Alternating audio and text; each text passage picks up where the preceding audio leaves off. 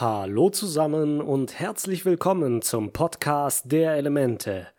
Nach einer langen Reise haben unsere Freunde endlich den Nordpol erreicht und heute geht es um die 18. Folge aus dem ersten Buch mit dem Titel Der Meister der Wasserbändiger.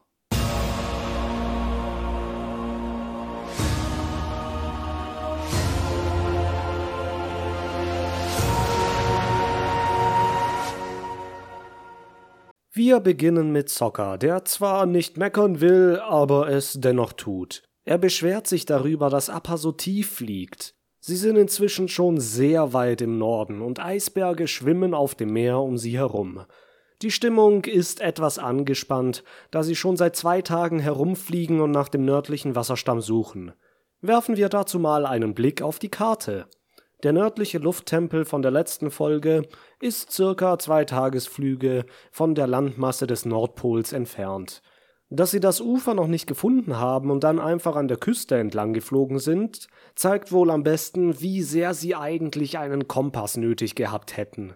Sie dümpeln sicherlich schon eine ganze Weile hier in dieser Gegend herum. Aber dann werden sie entdeckt und sofort angegriffen. Eis wächst aus dem Wasser, schneidet ihnen den Weg ab und friert Appa ein wenig ein, so dass dieser im Meer landet. Schnell werden sie umzingelt von Booten, auf denen jeweils sieben bis acht Wasserbändiger stehen. Diese Boote unterscheiden sich von Bartos Boot, wie ich in der 15. Folge schon angemerkt habe. Sie sind Katamarane und haben keine Segel, da sie durch Bändigen angetrieben werden. Katara sagt, dass das Wasserbändiger sind und sie endlich den nördlichen Wasserstamm gefunden haben. Sie haben ihr Ziel erreicht. Machen wir einen Schnitt zu einem Außenposten der Feuernation. Zhao steht vor seiner Weltkarte und spricht mit sechs Kapitänen über den Avatar. Er weiß, dass er zum Wasserstamm im Norden will, um dort einen Meister zu finden. Sie sprechen über einen Angriff, aber Zhao ist ein schlauer Taktiker, der nicht so einfach reinstürmen will. Nein, er weiß, der nördliche Wasserstamm ist nicht umsonst so lange wehrhaft geblieben, wenn er nicht so eine starke Nation wäre. Er braucht also eine große Invasionsflotte von mehreren Schiffen, um durch das Eis bis in die Stadt vordringen zu können. Und schon sind wir wieder zurück beim Wasserstamm. Die Boote führen Appa und unser Trio nun zu der riesigen Eismauer des Wasserstamms. Sie ist beeindruckend groß und massiv zwischen Eisbergen errichtet, und man kommt nur mit Hilfe der Wasserbändiger durch. Sie bändigen ein Loch in die Mauer. Dahinter gibt es mehrere Schleusen, die auch von Bändigern gefüllt werden, um Appa nach oben zu bringen. In der Stadt selbst ist auch alles aus Eis. Die Brücken, die Wege, die Häuser, einfach alles. Die Straßen jedoch sind aus Wasser, auf denen Boote schwimmen. Die ganze Stadt ist von einem Kessel aus Eismauern umkreist, so dass man von keiner Seite hineingelangen kann. Zhao hatte schon recht, der ganze Wasserstamm scheint für den Krieg mehr als gut gerüstet zu sein. Der Blick auf die ganze Stadt zeigt, dass sie auch ein wenig von der Bauweise an Omashu erinnert, auch wenn sie nicht so steil ansteigt. Sie wurde wahrscheinlich auch auf einem Hügel gebaut, damit das Wasser von oben herab in alle Gassen und Straßen fließen kann. Hinter den inneren Mauern, so nenne ich das hier mal, gibt es einen Bereich, der nicht sehr dicht bevölkert und bebaut scheint. Ich denke, dass das hier Kasernen oder sowas sind, um immer für mögliche Angriffe bereit zu sein. Dann kommt noch eine Mauer mit ein paar Schleusen und dann die kolossale Außenwand. Zusammengefasst sind das drei Ebenen, die immer über diese Schleusen zu erreichen sind. Katara, Sokka und Ahn staunen über alles, was sie sehen und winken den Fußgängern auf den Brücken zu, die sie willkommen heißen. Aang meint, dass sie hier bestimmt einen Meister finden werden. Sokka hingegen wirft sein Auge auf ein entgegenkommendes Boot, das etwas prunkvoller bemalt ist als die anderen. Darin sitzt ein schönes Mädchen mit weißem Haar und blauen Augen. Oh je, da hat aber Amor voll getroffen, denn Sokka wird sofort rot und schmachtet dem Mädchen hinterher. Katara sagt noch, wie schön die Stadt ist, und er sagt dann ganz benommen, ja, das ist sie wirklich. als ob er das auf die Stadt bezogen hätte. Ha, komm zu dir, Sokka, du hast doch schon eine Freundin auf Kyoshi. Oder? Naja, das war ja erst am Anfang der Staffel. Seitdem hat sich alles verändert. Sehen wir mal, wohin uns das führt. Währenddessen ist auf Sukos Schiff Musikabend. Iro singt, während er auf einer Pipa, eine chinesische Gitarre, wenn man so will, begleitet wird. Er singt über die Jahreszeiten, und da ich die Musik in Avatar besonders gut finde, wollte ich ja eigentlich den Soundtrack abspielen, was aber zu Problemen mit dem Urheberrecht führen würde. Daher zum ersten Mal auf der ganzen Welt Zinnober singt. Winter,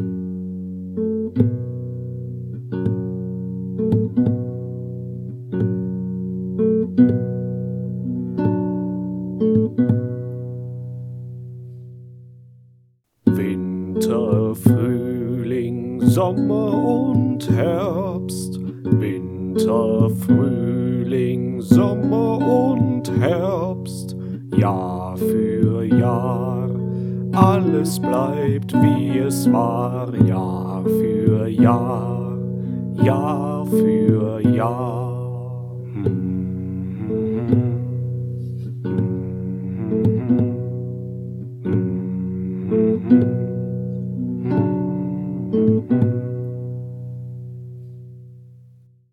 Jo, das klang hier und da ein wenig schief, aber Onkel Iro singt ja auch nicht perfekt.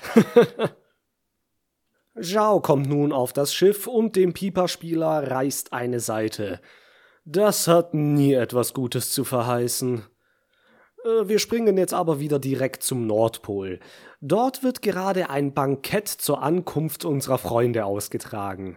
Sie sitzen unter freiem Himmel an Tischen aus Eis mit Leckeressen und ein großes Tablett mit Speisen wird hereingetragen und direkt im Zentrum in heißem Wasser gegart. Der Häuptling Arnok begrüßt feierlich Sokka, Katara und Avatar Aang. Zufälligerweise fällt der Geburtstag seiner Tochter Prinzessin Yui auch auf diesen Tag. Sie ist gerade 16 geworden und somit im heiratsfähigen Alter. Und da kommt die Prinzessin auch schon, und es ist gerade das Mädchen, das Sokka zuvor im Boot gesehen hat. Da macht er aber große Augen. Bevor es zum Festmahl geht, gibt es noch eine Vorstellung von Meister Paku und seinen Schülern. Sie bändigen eindrucksvoll große Mengen Wasser um sich herum. Ganz ehrlich, da hat mir die Feuershow aus der Episode mit Jong Jong besser gefallen. Soccer stopft schon fleißig das Essen in sich rein, da setzt sich Yui neben ihn. Soccer geht jetzt zum Angriff über und es folgt das wohl schmerzhafteste Gespräch bis jetzt unbeholfener Smalltalk, peinliche Sprechpausen und natürlich Soccer-Angeberei. Er sei auch so etwas wie ein Prinz am Südpol. Ah, Katara grätscht auch noch frech dazwischen, aber scheinbar, ohne dass wir den Rest des Gesprächs noch mitbekommen, wird Soccer es schaffen, sich mit Yui zu verabreden. Arnok stellt nun Aang Meister Paku vor. Paku ist ein ernster Mann mit zurückgehendem Haar, der Aang gleich mal zurechtstutzt und meint, dass er als Avatar von ihm keine Sonderbehandlungen erfahren wird. Aang ist zuerst verdutzt, sagt aber dann, dass er und Katara sich freuen, mit dem Training anzufangen, sobald sie sich etwas von der Reise erholt hätten. Und Paku kommt dann direkt wieder mit Erholung gibt's woanders, morgen wird bei Sonnenaufgang trainiert, gute Nacht und geht dann einfach. Der Häuptling hebt auch ratlos die Arme im Sinne von Ich habe auch keine Ahnung, warum der so ist, aber das ist halt unser Paku. ja, ja, an dem werden wir noch zu kauen haben. Gehen wir wieder zurück auf Sukos Schiff. Der ist eigentlich wie immer schlecht drauf, weil sein Onkel wollte, dass er zum Musikabend das Zungihorn spielt. Iro hat aber ein eigenes Anliegen und Zhao folgt ihm durch die Tür. Er sagt, dass er ihre gesamte Crew übernehmen wird, weil er jeden Mann der Marine für seine Großoffensive im Norden braucht. Suko will ihn direkt anfallen, aber Iro hält ihn zurück. Zhao stichelt noch ein wenig herum, von wegen, er soll ihm nicht in die Quere kommen, und dann sieht er die beiden Krummsäbel an der Wand. Es sind genau die Schwerter, mit denen Suko verkleidet als blauer Geist Aang aus Puhai befreit hat. Suko bemerkt auch, dass Zhao hier einen gefährlichen Schluss zieht. Er fragt, woher Suko denn mit dem Schwert umgehen kann, aber Suko meint, dass er das nicht könnte und dass sie nur Dekoration wären. Zhao fragt, ob Iro schon vom blauen Geist gehört habe. Dieser sagt, dass das doch nur Gerüchte seien. Nun, die Geschichte über den blauen Geist hat sicherlich schon seine Runde gemacht, aber bis auf die Verhandlungsplakate ist die Geschichte mit Angstbefreiung sicherlich eher unter Seemannsgarn abzustempeln. Zhao übergibt Iro nun das Schwert und wiederholt sein Angebot, mit ihm mit in den Norden zu kommen und den Wasserstamm zu belagern. Iro hat jedoch bei diesem Plan dankend abgelehnt. Am Nordpol ist inzwischen der Morgen angebrochen und Aang und Katara gehen zu Paco, um ihr erstes Training zu erhalten. Paku sagt jedoch, dass es Mädchen in ihrem Stamm verboten ist, Wasserbändigen zu lernen. Mädchen werden hier im Heilen unterrichtet. Katara ist jetzt stinksauer und schreit Paku an, der aber alles eiskalt abweist. Aang wird auch wütend. Es kann doch nicht sein, dass Katara um die halbe Welt reist, nur um hier so kaltschneuzig abgewiesen zu werden. Die haben hier ein ziemlich festgefahrenes Frauenbild, was später noch bezüglich Prinzessin Yui zu sehen sein wird. Die fahren hier wirklich die alle Frauen haben das Maul zu halten und am Herd zu stehen Schiene, was Katara natürlich richtig gegen den Strich geht. Wir haben sie in der allerersten Folge schon als eine progressive junge Frau kennengelernt, die ihren Bruder schon richtig übel zusammengefaltet hat, nachdem er sie mit einigen sexistischen Äußerungen getriezt hatte. Auch die eine Szene in der Folge, wo sie nach Kyoshi kommen, wo Katara Sockers Hosen genäht hat, zeigt, dass sie mit ihrem Frauenbild Jahrzehnte vor dem nördlichen Wasserstamm liegt. Aang ist jedenfalls so wütend, dass er prompt auch keinen Unterricht von Paco will, wenn Katara nicht auch unterrichtet wird. Doch äh, das will Katara nicht zulassen.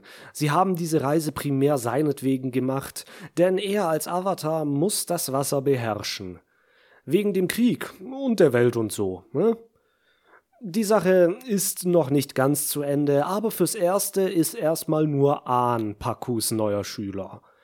Der legt auch gleich los und ballert Aang erstmal mit Wasser um.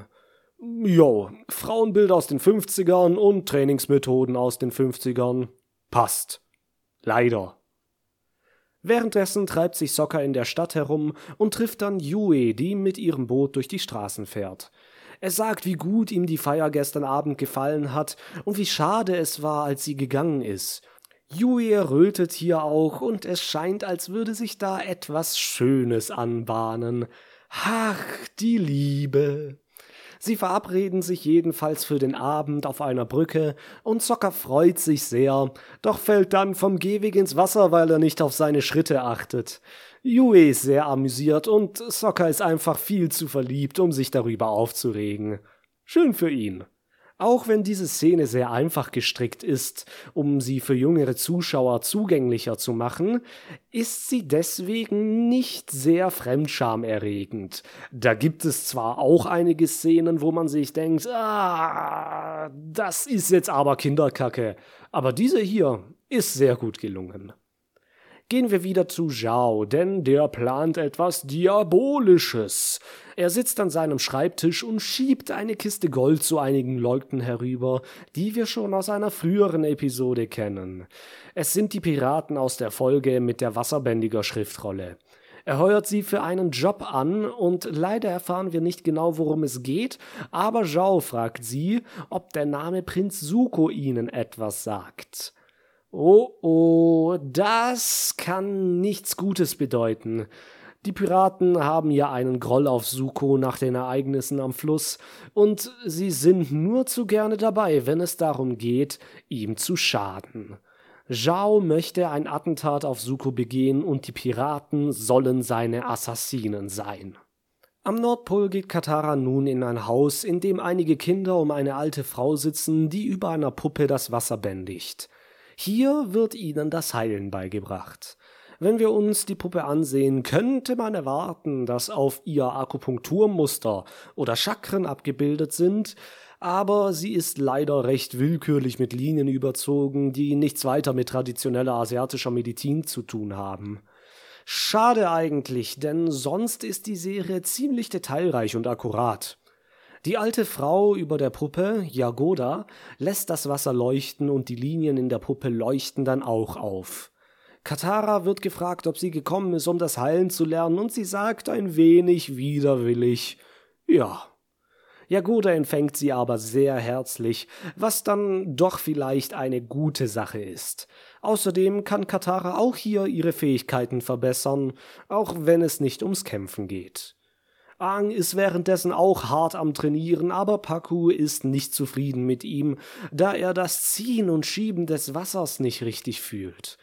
Aang regt sich daraufhin wieder furchtbar auf und wirft das Wasser zu Boden. Wie gesagt, Paku ist ein sehr eigentümlicher Mensch und noch eigentümlicher als Lehrer. Nach ihrem Unterricht im Heilen bedankt sich Katara bei Yagoda und sie fragt sie dann, wer denn der glückliche Junge ist, den sie heiraten wird. Katara versteht zuerst nicht ganz, was sie meint, denn Yagoda dachte an ihre Halskette. Das ist eigentlich eine Verlobungskette, die der Mann der Frau schenkt und nicht nur irgendein Schmuckstück. Katara sagt, dass sie die Kette von ihrer Mutter bekommen hatte, und die wiederum hatte sie von ihrer Mutter, Kataras Oma Gran Gran, bekommen. Dann fällt es Jagoda wieder ein. Sie kannte Gran Gran, als sie noch jung waren. Kataras Oma wurde nämlich im Norden geboren und war damals einem Wasserbändiger versprochen, der ihr gerade diese Kette geschenkt hatte. Doch dann ist Gran Gran weggelaufen, ohne sich zu verabschieden, und ließ den nördlichen Wasserstamm hinter sich. Jagoda konnte sich das nicht erklären, aber es ist anzunehmen, dass Gran Gran einfach nicht den Mann heiraten wollte, dem sie versprochen war. Die Bräuche beim Wasserstamm und deren Umgang mit Frauen haben wir ja schon ein wenig kennengelernt, und nun merken wir auch, dass die Frauen auch nicht viel beim Thema Hochzeit zu sagen haben. Naja, es ist in unserer Welt auch gar nicht so lange her, dass man einfach verheiratet wurde, weil sich die Brauteltern damit mehr Besitz versprachen. Die Hochzeit hatte nicht wirklich etwas mit Liebe zu tun, sondern war einfach nur ein Geschäft, das man abschloss. Meine Urgroßmutter zum Beispiel, die vor einigen Jahren im reifen Alter von 94 verstarb, heiratete schon mit 17, glaube ich, wobei die Eltern des Ehepaars schon lange vor ihrer Jugend sich zusammengetan hatten und die Ehe beschlossen. Klar wurden die Kinder schon früh zusammengeführt, wuchsen gemeinsam auf und lernten sich in gewisser Weise lieben, doch ganz frei war das dennoch nicht wirklich. Hier beim Wasserstamm ist es wohl auch so. Die Töchter werden den Söhnen versprochen, um den Einfluss der Familie auszubauen. Gut, dass Gran Gran da nicht mitgemacht hat, sonst hätten wir heute keine Katara und keinen Zocker. Im Hafen, wo Sukos Schiff ankert, wird die Besatzung von Iro derweil verabschiedet, damit sie Zhao bei seinem Vorhaben helfen kann.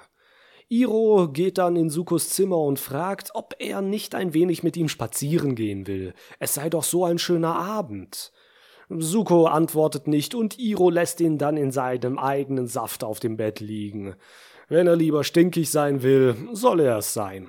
Gerade als Iro das Schiff verlässt, schleichen sich Piraten an Bord. Sie hieven große Fässer mit Sprengstoff auf das Schiff und platzieren sie im Turm. Einer macht beim Öffnen einer Tour ein paar Geräusche, was Suko aufschrecken lässt. Er geht wachsam durchs Schiff und springt angriffsbereit um die Ecke, doch er kann niemanden finden. Draußen zünden die Piraten dann die Lunte an und flüchten. Die Musik zieht immer stärker an und Suko ist jetzt auf der Brücke, wo er den Papagei des Piratenkapitäns sitzen sieht. Er schlussfolgert schnell, dass es sich um einen Überfall handeln muss, doch es ist schon zu spät. Die Fässer explodieren und zerstören den Turm des Schiffes. Suko schreit, als die Explosion ihn erreicht, und sogar Iro, der inzwischen etwas weiter weg ist, kann sie hören. Er eilt besorgt zurück, aber findet das Schiff in Trümmern wieder. Es brennt lichterloh und Iro senkt betrübt den Kopf. War's das jetzt mit Suko? Hat er das überlebt? Nun, ich will mal so viel vorausnehmen. Man kann an der Stelle, in der das Feuer die Brücke erreicht, ein wenig sehen, dass Suko um sich herum eine schützende Feuerkugel bändigt. Ob das reicht? Hm, wir werden noch sehen. Am Nordpol ist es inzwischen auch Abend geworden und Sokka trifft sich nun mit Yui auf der Brücke zu ihrem Date. Er schenkt ihr einen schlecht geschnitzten Holzfisch, den sie aber schweren Herzens nicht annehmen kann. Sie sagt, sie hätte einen Fehler gemacht, läuft davon und lässt Sokka alleine zurück. Sokka wirft den Fisch sauer von der Brücke. In ihrem Quartier fragt Katara ihn später, wie das Kriegertraining läuft. Sokka tritt wütend seinen Schlafsack beiseite und erzählt von Yue und wie sie sich auf einmal doch nicht mehr für ihn interessiert. Übers Wasserbändigen verlieren sie auch ein paar Worte, dass Meister Pupskopf Mädchen nicht unterrichtet. Sokka meint, warum Aang ihr dann nicht einfach alles beibringt, was er gelernt hat. Katara hält das für eine gute Idee, denn so kann Ahn trainieren und sie kann bändigen lernen und alle sind zufrieden. Sokka ist nicht zufrieden, aber wenigstens sind die beiden anderen glücklich und legen auch gleich mit den Übungen los. Sie gehen ans Wasser und Ahn zeigt ihr die Übung von heute Nachmittag. Katara versucht es auch und es klappt auch ganz gut, bis sie das Wasser aus den Händen gebändigt bekommt. Über ihnen steht Paku, der sagt, dass Aang sich nun einen neuen Meister suchen muss, da er ihn, seine Lehre und sein Volk beleidigt hat, weil er, ähm, naja, einem Mädchen Wasserbändigen gezeigt hat. Ah, so ein Pupskopf. Katara, Aang und Sokka gehen, um die Situation wieder in den Griff zu bekommen, zu Häuptling Arnok. Der sitzt mit seiner Tochter, mit Paku und einigen Dorfältesten im Palast und schlägt vor, dass Paku sicherlich wieder Aang unterrichten würde, wenn Katara ihren Stolz niederlegt und sich entschuldigen würde. Katara gibt zuerst klein bei, aber Paku stichelt natürlich wieder nach. Die Frau muss ja gedemütigt sein, um sich richtig entschuldigt zu haben. Katara machte aber nicht mit, beleidigt ihn als knöchern und alt und fordert ihn dann zum Duell heraus, während sie in ihrer Wut das Eis und die Wasserpötte zum Bersten bringt. Die alten Männer sind erschrocken und auch Yui atmet heftig ein, denn dass eine Frau so vorlaut gegenüber einem Mann ist, das hat hier im schönen Norden noch nie jemand gesehen. Unglaublich, diese Weiber, weh, die sich hier erlaubt, dass... Äh, äh, äh, Entschuldigung, da ist bei mir der alte Mann der alten Zeit durchgebrochen. Wird nicht wieder vorkommen. Paku bleibt jedenfalls ernst und sieht ihr hinterher, als sie den Saal verlässt. Aber nimmt er sie auch ernst? Gehen wir zurück zu Iro. Der sitzt gerade mit Admiral Zhao in seinem Zelt und erzählt ihm von Sukos Schicksal. Zhao stellt sich erschüttert und fragt, ob er weiß, wer es war. Iro gibt den Piraten die Schuld und Zhao kann sich ein kleines Lächeln nicht verkneifen. Wir wissen also, woher der Wind weht. Iro sagt nun, dass er Zhaos Angebot annehmen wird und ihm auf seiner Mission begleiten wird. Dann trinken sie gemeinsam auf die Feuernation und auf den Sieg. Wieder am Nordpol stürmt Katara wutentbrannt aus dem Palast. Sokka und Ahn versuchen sie nochmal umzustimmen, aber sie ist so sauer, dass sie unbedingt gegen Paku kämpfen will und es ihm mal richtig zu zeigen. Der kommt auch gleich schon raus, ignoriert Katara aber und sagt ihr, sie soll zurück zu den anderen Frauen, wo sie hingehört. Das lässt sie natürlich nicht auf sich sitzen und gibt ihm eine kräftige Wasserpeitsche. Und jetzt wird gekämpft. Paku schießt erstmal einen dicken Wasserstrahl auf Katara und bildet dann einen Kreis um sie, den er immer enger macht, sodass sie immer näher zu ihm gedrängt wird. Er sagt jedoch, dass er sie schon nicht verletzen wird. Hm, zum Glück, sage ich mal, denn ein Meister wie Paku könnte sicherlich recht einfach jeden umhauen. Katara durchbricht den Kreis und das Wasser trifft natürlich Sokka, der nach hinten geschleudert wird. Wen denn auch sonst? Sie greift wieder an. Paku bildet eine Eismauer, Katara gleitet darüber und wehrt einen weiteren Strahl beeindruckend ab. Dann versucht sie es mit Faustschlägen, erstaunlicherweise, aber Paku schleudert sie einfach in den Brunnen.